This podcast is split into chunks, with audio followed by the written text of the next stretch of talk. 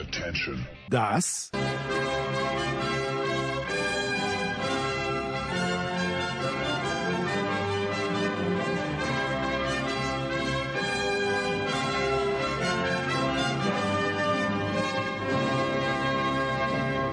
ist Euro fast daily auf sportradio 360.de.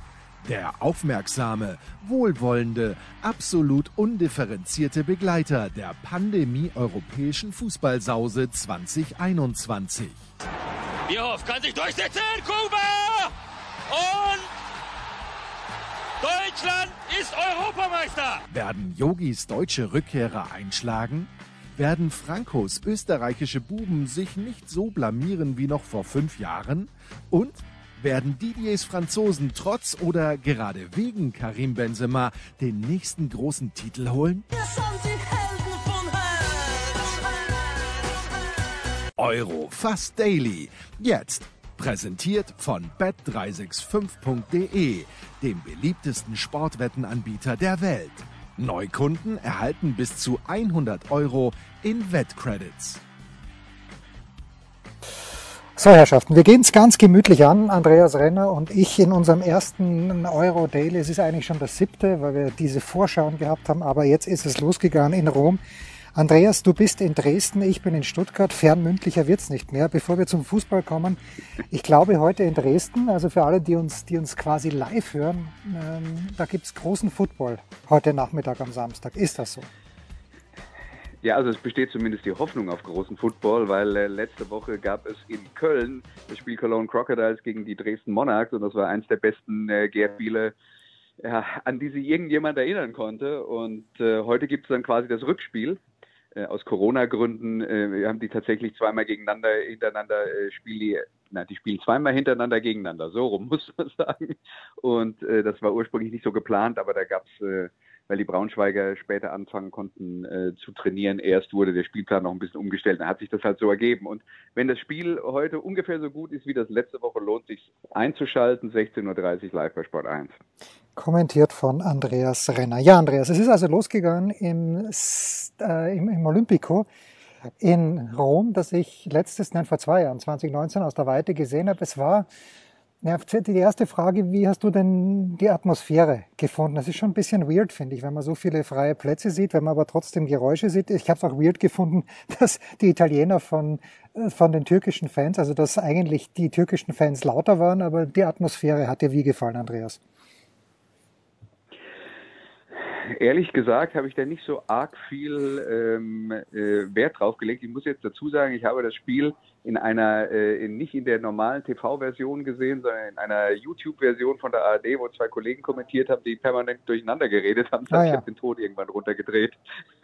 und, Mit Recht. Und äh, deswegen, was jetzt die Atmosphäre angeht, ja, ich meine, weißt du, die, die Situation ist halt jetzt ja, es ist, es ist, die Welt verändert sich gerade wieder, der Zug fährt in die richtige Richtung, es ist noch nicht normal. Ähm, ich versuche mir immer über sowas relativ wenig Gedanken zu machen, weil was bringt es mir, ob das jetzt ein bisschen mehr oder ein bisschen weniger seltsam war. Ähm, ja, das ist halt der Weg zurück in die Normalität. Schön, dass wir wieder Zuschauer mit dabei haben. Und äh, ja, hoffentlich dann in einem halben Jahr oder so äh, dann vielleicht wieder so, wie wir das kennen. Normal wäre es auch gewesen, Andreas, wenn die Türkei dieses Spiel durch einen abgefälschten äh, Fernschuss gewonnen hätte oder wenn es 0-0 ausgegangen wäre. Am Ende haben sich aber doch die Italiener 3 zu 0 durchgesetzt. Ähm, mir haben die natürlich in der ersten Halbzeit schon gut gefallen. Was mir nicht gefallen hat, sind die Trikots, dazu vielleicht später. Aber äh, ein verdienter Sieg der Italiener ist meine Einschätzung. Wie ist deine? Und warst du ein kleines bisschen überrascht, dass das dann doch vom Ergebnis her so glatt ausgefallen ist? Naja, ähm, wenn du jetzt mal äh, einfach anschaust, dass die äh, Italiener eigentlich das Spiel von der ersten bis zur letzten Minute dominiert haben, ne, dann ähm, ist 3-0 einfach ein folgerichtiges Ergebnis. Äh, ich denke, es gab aber trotzdem ziemlich viele gute Gründe dafür, dass es zur Pause noch 0 zu 0 stand und danach deutlicher wurde, weil ich schon den Eindruck hatte, dass sich da ein paar Sachen geändert haben. Also was ich die, die äh, zu, zunächst mal, was halt den, den Verlauf des Spiels bestimmt hat, ist, dass die Türken so defensiv eingestellt waren. Aber ich fand die Art und Weise, wie sie verteidigt haben, schon in der ersten Halbzeit, sagen wir mal eher ungewöhnlich. die haben dann häufig, wenn die Italiener den Ball hatten, äh, noch einen fünften Mann in die, äh, in die Viererkette zurückgezogen, äh, hatten noch einen Mann davor, wo man dann sagen wird, okay, die versuchen tief zu stehen, ja, aber Kontakt, kompakt waren sie nicht, weil die erste Linie der, ähm, ähm, der türkischen Angreifer, die war kreuz und quer durch, durch die eigene Hälfte verteilt. Und da haben sie tatsächlich einfach den Italienern zumindest mal bis vor diese letzte Abwehrreihe immer Platz gegeben, um zu spielen. Da haben sie das Spiel dann auf die Seite gedrückt und äh, so dass die erste Halbzeit so ein bisschen der Klassiker war. Eine Mannschaft verteidigt nur und die andere bringt halt hohe Flanken rein, was nicht das Spiel der Italiener ist. Dafür haben sie auch tatsächlich nicht wirklich die Leute äh, oder sie schießen halt aus der Distanz. Und das ähm, insofern, wenn, wenn man dann vorher sagt, äh, der Plan der Türken war offensichtlich so lange wie möglich 0-0 zu halten und äh, selbst auf Konter zu setzen, das ging in der ersten Halbzeit noch einigermaßen auf, wobei die Türkei ja mit, mit dem Ball auch tatsächlich nichts produziert hat was in der zweiten Hälfte besser geworden ist, weil die Türken haben in diesem Abwehrsystem sehr mannorientiert gespielt. Das heißt, wenn ein Italiener zum Beispiel vor der Viererkette den äh, Ball bekommen hat, ist der Abwehrspieler sehr aggressiv rausgerückt. Und in der zweiten Halbzeit haben es die Italiener viel cleverer gemacht, das zu bestrafen, weil natürlich ist der Plan der Türken, wir rücken raus, wir setzen den Spieler unter Druck, der macht einen Fehler. Aber dadurch, dass einer rausrückt, entsteht halt auch eine Lücke im Abwehrverbund. Und die Italiener haben das clever gemacht mit den traditionellen äh, äh, Mitteln. Äh, also sagen wir mal, ein Mittelfeldspieler spielt einen Ball zum Mittelstürmer. Der Mittelstürmer kommt entgegen, der Abwehrspieler geht mit ihm nach vorne, hinten dran entsteht eine Lücke. Dann lässt der Mittelstürmer den Ball prallen, der Mittelfeldspieler ähm, ähm, bekommt das Leder zurück und spielt dann quasi in die Lücke rein zu einem anderen Italiener, der durchgestartet ist. Und so haben sie ähm, äh, eins der Tore zum Beispiel über die linke Seite ähm, äh, äh, vorbereitet. Das heißt, sie haben die Art und Weise, wie die Türken verteidigt haben, gegen sie verwendet. Und die andere Methode, wie man das dann halt gerne äh, gut macht, ist, wenn man schnelle Seitenverlagerungen hat mit drei, vier Pässen. Wenn du dir alle drei Tore anschaust, ähm, die sind im Prinzip alle auf die gleiche Weise äh, gefallen, nämlich dass die, die Italiener den Ball äh, relativ flott von einer Seite auf die andere bewegt haben und manchmal ging es dann sogar nochmal zurück. Also man versucht dann mit schnellen Pässen die Abwehr auseinanderzuziehen. Du hast durch diese Mannorientierung der Türken, sagen wir, der Ball ist auf dem linken Flügel, die rücken raus auf dem linken Flügel. Wenn du den Ball dann zweimal äh, in zwei Stationen ganz flott auf die rechte Seite rüber spielst, hast du auf einmal viel Platz. Das passiert zum Beispiel vom, vom 1-0 der, äh, der, der Italiener. Und diese Sachen haben sie dann tatsächlich vor den, vor den Toren konsequent durchgezogen, ähm, haben die Bälle äh, auch weiter und aggressiver in die Tiefe gespielt als in der ersten Halbzeit. Die, die Italiener haben sich aus meiner Sicht in der zweiten Halbzeit sehr gut eingestellt gehabt auf das, was die Türken gemacht haben defensiv. Und dann war das auch eine, eine richtig gute Leistung dass sie individuell sowieso die besseren Spieler haben als die Türken, ist nicht die ganz große Überraschung. Das nicht jetzt, wenn ich mir, immer wenn ich mir Immobile anschaue, wenn ich mir seine Zahlen anschaue, ähm, in der ersten Halbzeit, äh, ich, ich fand übrigens, dass extrem oft auf Handelfmeter reklamiert wurde oder für einen Handelfmeter reklamiert wurde gestern, aber anyway, Immobile hat nicht oft den Ball, aber wenn er den Ball hat, ist er schon immer gefährlich. Äh, hatten wir damals, äh, waren wir ein bisschen zu streng mit ihm in seiner Zeit in Dortmund oder war er noch nicht so effizient und so gut, wie er jetzt ist? Das Problem bei Immobile ist, der ist auch in der italienischen Nationalmannschaft nicht so effizient, wie er, äh, wie er das für Lazio ist. Also das ist so ein bisschen der Haken. Das ist äh, einer der besten Torjäger der italienischen Liga. Äh, und man könnte fast sagen, äh, bei den Zahlen, die er produziert, auch äh, in der Liga-Geschichte, aber der funktioniert halt nirgends so gut wie bei Lazio. Muss man fairerweise dazu sagen, bei den vielen Toren, die er schießt, sind auch immer sehr viele Elfmeter mit dabei die ich bei dieser Torjägergeschichte, ich finde schon, dass man das erwähnen sollte. Also klar, ein Elfmetertor zählt auch, aber es ist halt leichter, ein Elfmetertor zu erzielen, als eins aus dem Spiel raus zu erzielen. Da sind wir uns, glaube ich, auch alle einig. Du sprichst ähm, dem Anchorman, übrigens, du sprichst dem Anchorman aus der Seele, weil mit Lewandowski 41, äh, Gerd Müller hat keinen Elfmeter geschossen bei seinen 40 Toren wenn ich mich recht erinnere, war doch die Geschichte, der hat drei geschossen, aber alle drei nicht verwandelt. Naja, okay. Hat hat er nicht mehr geschossen. aber also das habe ich, ich, nicht, dass ich mich noch daran erinnern könnte, aber gelesen habe ich über diese Saison. Aber ja, äh, das ist halt dann immer die Frage, wie man sowas bewertet. Ich würde zum Beispiel, wenn es äh, darum geht, eine Torjägerkanone zu äh, verteilen und ich hätte am Ende der Saison zwei, die gleich viele Tore erzielt hätten, würde ich immer sagen, der, der weniger Elfmeter dabei hatte, der der ist der Sieger. Ja. Aber ähm, ich äh, konnte mich mit dieser, ich konnte mich beim, äh, bei der UEFA und der FIFA noch nicht durchsetzen mit diesem Plan. Ja, ich glaube, Alexander Seferin, Alexander Seferin äh, hat schon nach deiner Nummer gefragt. Ich habe sie nur noch nicht weitergegeben. Ja, du hast sie noch nicht rausgerückt. Ja, ja. Nein, da, da, bin ich ja, sehr, sehr heikel. Aber, aber Immobile ist halt tatsächlich insofern eine interessante Geschichte, als der halt eigentlich nur bei Lazio funktioniert, in der Nationalmannschaft auch nicht. Der ist ja genauso, wie wir uns in Dortmund gefragt haben, was mit dem los ist, ist es ja in der italienischen Nationalmannschaft auch passiert. Also Roberto Mancini hat gesagt, wenn wir mal 20 Spiele am Stück mit der Nationalmannschaft spielen könnten und äh, das ganze Konstrukt in der Offensive dann auch besser eingespielt wäre, dann würde Immobile bei uns genauso viel treffen wie bei Lazio. Aber das ist natürlich halt nicht das, äh, die Realität der Nationalmannschaften. Äh, das bedeutet aber auch, wenn eine Nationalmannschaft mal beim großen Turnier mit dabei ist und man hat tatsächlich ein paar Wochen Vorbereitungszeit, dass wir einen besseren Immobile sehen sollten als, ähm, als in, in den anderen äh, äh, Spielen der Nationalmannschaften, wenn es dann halt wirklich äh, zwei Spiele mit einem Tag Vorbereitungszeit in einer Woche irgendwann im Herbst sind.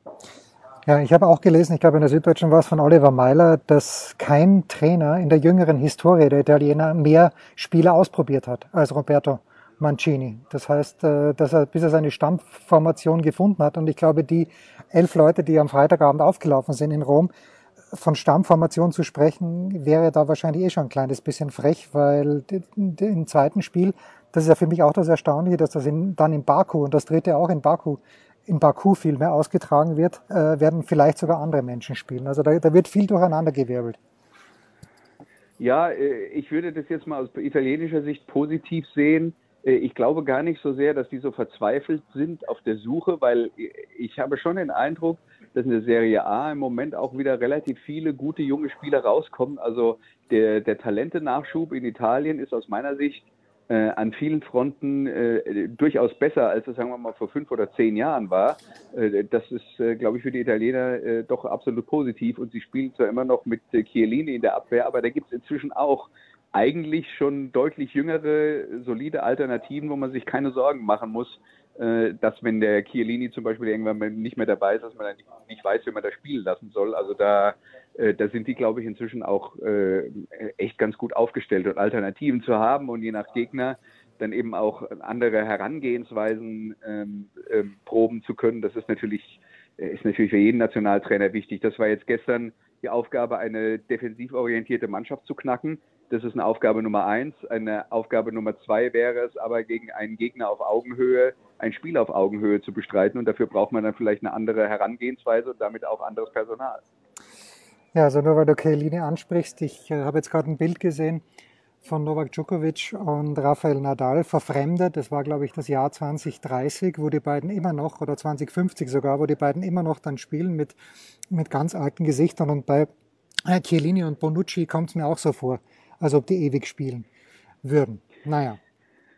Meistens ist das kein gutes Zeichen für das Fußballland. Wie gesagt, in Italien, glaube ich, wäre der Abfall gar nicht so groß, wenn sie ein paar von ihren Jüngeren dann auch spielen lassen würden. Das würde inzwischen tatsächlich äh, funktionieren. Russland war ja auch so eine Mannschaft, die haben ja äh, äh, ewig mit den Beresutski-Zwillingen da in der, in der Defensive gespielt, wo man sich da gefragt hat, okay, die sind jetzt 40, gibt es da wirklich niemand, der besser ist bei euch? so ein großes Land. Haben, ja, aber in, in, Russland ist tatsächlich immer noch so, dass die sagen, äh, wir haben immer noch keine gescheiten äh, Innenverteidiger, äh, was, was ja eigentlich äh, logisch nicht nachvollziehbar ist. Also da, da müsste man sich halt tatsächlich fragen, ob die die Spieler nicht richtig ausbilden für diese Positionen. Das wär, wäre also das wäre für mich, mich eine logischere Erklärung, als wenn mir einer erzählt, die, die haben keine, äh, keine Leute, die dafür in Frage kämen. Das kann nicht sein. So, es geht weiter. Am heutigen Samstag, während Andreas Renner sich warm läuft, in Dresden spielen schon die Waliser gegen die Schweizer um 15 Uhr. Für mich, Andreas, das ist für mich, also nie habe ich ein klareres 0 zu 0 gesehen als in diesem Spiel. Äh, ich bin ein bisschen überrascht. Quoten bei bet365.de, da für ein Unentschieden gibt's ein 3 zu 1.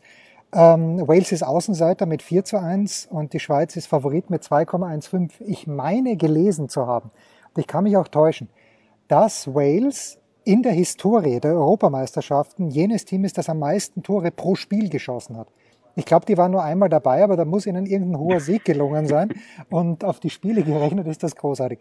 Äh, siehst du irgendwas anderes, irgendeine andere Möglichkeit, außer dass dieses Spiel 0 zu 0 ausgeht? Ja, ich glaube schon, dass, äh, dass es einen Grund dafür gibt, dass die Schweizer favorisiert sind. Das ist äh, schon insgesamt eine solide Mannschaft, nicht im Sinne von, ich glaube, die werden, ähm, äh, die werden ins Halbfinale kommen oder so, aber die, die können halt schon jedem Probleme machen und ich glaube, in der Breite ist die Schweiz besser besetzt. Die Waliser haben natürlich ein paar äh, individuelle Einzelkünstler äh, und äh, mit denen können die dann auch immer mal was reißen. Aber äh, die, die bessere, die ausgeglichenere Mannschaft sind schon die Schweizer. Und wir kennen sie ja alle, weil die spielen ja alle in Deutschland. Ja, heute übrigens exklusiv auf Magenta Sport in Deutschland. Dieses Spiel Wales gegen Schweiz. Ich habe mich gerade angemeldet. Ich hoffe, ich finde das Spiel dann. 18 Uhr da wird Andreas äh, sich gerade auslaufen oder wird gerade im Dänen sein. Ne? Da wird es noch nicht drum Nö, sein. Da nee, sind wir, da sind wir mittendrin. Pause, ich sagen. Da sind wir mittendrin. Ja. Die Dänen gegen die Finnen und äh, ich habe Dänemark ja gesehen in Wien. Ich äh, habe das, glaube ich, Thomas Wagner schon mal zugebrüllt, dass ich kein großer Freund von Christian Eriksen bin, aber da in Wien war er wirklich gut oder waren die Österreicher wirklich schlecht, vor allen Dingen in der zweiten Halbzeit. Ich liebe Kaspar Schmeichel. Ich, ich liebte seinen Vater schon. Äh, und die Buchmacher bei bet365.de, die lieben die Dänen auch 1,4 zu 1, die Quote für einen, für einen Sieg der Dänen. 4,33 unentschieden, 10 zu 1 äh, Sieg Finnland. Ich glaube, ich glaube, hier werden die Finnen, ich weiß nichts über die Finnen, aber A haben sie sich qualifiziert und äh, B dünken, dünken sie, also die Finnen, da stelle ich mir skandinavische Schränke vor, äh, gegen die es die Dänen nicht leicht haben werden. Andreas, wie siehst du dieses Spiel? Ja, also ich muss zugeben, äh, Finnland kann ich auch tatsächlich nicht so gut, äh, nicht so gut einschätzen. Darüber hinaus, dass man halt ein paar von den Leuten äh, kennt, die dann halt bei denen, bei denen auflaufen. Aber grundsätzlich ist halt schon Dänemark eigentlich eine Mannschaft, von der ich sagen würde, die sind ganz gut besetzt. Ich war eigentlich enttäuscht von dem Spiel, das sie gegen Deutschland gemacht haben, auch wenn es am Ende unentschieden ausging. Aber ähm, wir hatten, glaube ich, letzte Woche schon mal drüber geredet, Chancenverhältnis 7 zu 1 für. Deutschland. Das war dann halt schon auch glücklich für die Dänen, dass sie da einen Punkt geholt haben. Ähm, aber ich finde halt, dass äh, die, diese dänische Mannschaft in, in, in, vielen Mannschaftsteilen gut besetzt ist. Das, was ihnen halt fehlt, ist äh, einer, der vorne zuverlässig Tore macht. Und äh, ein Yusuf Pausen zum Beispiel ist es halt auch nicht. Äh, deswegen, äh, das ist dann halt so ein bisschen der wunde Punkt. Und ich glaube, dass sie so wie gegen Deutschland aus einer Chance ein Tor machen, ist sehr untypisch für diese Mannschaft. Äh, und da glaube ich, das wird die Achillesferse sein. Ich könnte mir halt tatsächlich vorstellen, dass das die Chance der, der Finnen ist, dass sie ein gutes Ergebnis holen, weil die Dänen möglicherweise überlegen sein werden, aber schlicht und einfach nicht in der Lage sind, die Bälle im Tor unterzubringen. Ja. Äh, Josef Paulsen, da fragen wir einfach mal bei Julian Nagelsmann nach, wie das war in diesem Jahr mit der Chancenverwertung. Not so great, I have to say. Nicht nur in diesem Jahr. Das ist, der macht viele Sachen gut, aber Tore schießt er halt nicht. Ja, ja. So, das letzte Spiel des äh, zweiten Spieltages der Euro 2020, die eigentlich 21 stattfindet, ist Belgien gegen Russland. Thomas Wagner hat die Belgier für uns ja vorgeschaut und war eigentlich sehr optimistisch, was die Jungs um Kevin De Bruyne angeht. Äh, gegen Russland, du hast die, die Berezowski-Zwillinge sind, glaube ich, nicht mehr am Start. Valery Lobanowski ist auch nicht mehr ist ein interessantes Spiel, Andreas, äh, finde ich. Äh, bei bet365.de sind die Belgier klarer Favorit. Belgien ist ja. für mich immer so, so ein unerfülltes Versprechen. Und, äh, aber Belgien hat doch alles. Die haben den Lukaku vorne, die haben den De Bruyne, wenn er denn einigermaßen fit ist, das weiß ich nicht, wie es ihm geht nach diesem Check von Rüdiger. Die haben einen geilen Tormann. Also eigentlich, eigentlich darf da nichts passieren. Die haben aber tatsächlich Probleme in der Abwehr. Also so toll das nach vorne ist, äh, wenn ich mir angucke, dass da Vermahlen und Vertongen äh, immer noch äh, immer noch spielen, Alderweireld ist auch nicht mehr so gut in Form. Äh, dann ist die Frage in der Innenverteidigung, Boyata hat nicht den Schritt nach vorne gemacht, den man äh, zum Beispiel erwartet hätte. Also da sind ähm, da sind eine, eine, Menge Spieler hinten dabei, die entweder ziemlich alt sind und deswegen nicht mehr so gut wie früher. Äh, ein natürlicher Prozess übrigens im Leben und äh, die andere und die sind halt nicht auf dem gleichen Niveau wie die Leute, die nach vorne spielen. Und wir haben schon darüber geredet, dass bei diesen großen Turnieren häufig die defensive Qualität am Ende den Ausschlag gibt ab der K.O.-Runde, wer die, äh, wer, wer die sich den also die Belgier sind nach vorne gut besetzt, aber die Probleme in der hinteren Reihe, die lassen sich halt nicht äh, ignorieren und die sind konteranfällig. Und wenn es dann in so einem Turnier in die entscheidenden Spiele geht, wir haben neulich schon drüber geredet, dass, dass dann da halt doch äh, meistens die Defensive Trumpf ist. Und da sehe ich die Belgier halt nicht so gut wie ähm, einige andere Mannschaften im Turnier. Äh, nach vorne klar, äh, äh, Luxuskader und äh, deswegen glaube ich auch, dass sie gegen die gegen die Russen äh, ganz klarer Favorit sind. Das Gute ist dann halt, die Russen haben wir auch schon erwähnt, die haben ja das gleiche Problem. Okay, gut. Deswegen, und und ähm, auch wenn die Russen Alexander Golovin haben und das ist ein äh, herausragender Spieler, äh, trotzdem hat Belgien halt mehr von diesem Kaliber und äh, deswegen würde ich die auch als Favorit sehen. Da fällt mir André Aschawin ein, eigentlich einer meiner Lieblingsspieler, den du ja auch gemocht haben musstest. Du hegtest ja immer leichte Sympathien für den FC Arsenal. Äh, und Aschawin, der, der hat aber irgendwie nie so richtig sein Potenzial erfüllt, fand ich. Ja, das waren ein, zwei gute Jahre und dann kam doch ein ziemlich drastischer Absturz. Ähm, und ich muss zugeben, ich weiß nicht, ob ich damals mal was darüber gelesen habe, woran das eigentlich lag. Äh, ich könnte das jetzt im Nachhinein nicht, im Nachhinein nicht mehr sagen, aber äh, halt einer, der sehr viel konnte, aber das halt nicht konstant umgesetzt hat. Und ob das dann Verletzungen waren oder er irgendwie den Fokus verloren hat auf den Job oder so, das äh, kann ich nicht mehr genau, kann ich nicht mehr genau nachvollziehen. Das Schöne an uns ist, wir können gar nichts, aber das bringen wir konstant auf die Platte, Tag für Tag. Oder vielleicht nicht Tag für Tag. Es ist ja Euro. Konstanz ist so wichtig. Ja, genau. Es ist ja Euro fast daily. Wann wir äh, uns zu Euro wieder hören? Wahrscheinlich schon, nein, ganz sicher schon bald. Aber was ich jetzt schon sagen kann, morgen das Musik Daily von Andreas Renner. Andreas, äh, tease es doch bitte noch ganz kurz an. Ja, ich habe vor äh, einiger Zeit mal so eine kleine Umfrage gemacht bei Facebook und bei Twitter, an der sich viele Leute beteiligt hatten. Die Frage war, was ist denn euer Lieblingssong, der vor eurer Geburt veröffentlicht wurde? Einfach deswegen, weil ich es halt immer ganz äh, interessant finde, wie intensiv sich Leute mit Musik befassen und ob sie nur die Musik hören, die sie halt mit ihrer Teenagerzeit ähm, im Radio vorgespielt bekommen haben oder ob, äh, ob man da so ein bisschen tiefer gräbt und dann eben auch in der Vergangenheit Sachen entdeckt, die einem gefallen und die einen begeistern. Und da habe ich jetzt mal eine Sendung zusammengestellt aus quasi Hörervorschlägen äh, von also Twitter und Facebook und diese Sendung hören wir uns morgen an. Tja, und ich darf nur eines sagen, der Producer war zutiefst beleidigt, weil seine Wahl, ein Klassiker, ein Alltime-Klassiker, der sogar ein Like von Markus Krawinkel bekommen hat auf Twitter, der war nicht dabei. Hört es euch bitte an. Es sind Lass paar... mich raten, es wäre was von Beatles gewesen. Ja, selbstverständlich. Das äh, ist völlig richtig. Penny, Penny Lane war mein, war mein äh, Tipp und Markus hat es geliked. Aber hört es euch bitte an, extrem hörenswert. Äh, das ist Musik, die auch mich erfreut. Und man weiß, es gab schon Wochen, wo mich die Musik nicht so sehr erfreut hat. Also hört euch das bitte an. Danke, Andreas. Wir hören uns schon bald wieder. Das war Euro Fast Daily auf Sportradio 360.de. Präsentiert von bet365.de, dem beliebtesten Sportwettenanbieter der Welt. Neukunden erhalten bis zu 100 Euro in Wettcredits. Versäumt nicht unsere Big Show, jeden Donnerstag neu. Oder unsere Dailies zu Gott und der Fußballwelt. Und ab September gehen wir natürlich wieder in die Football Huddle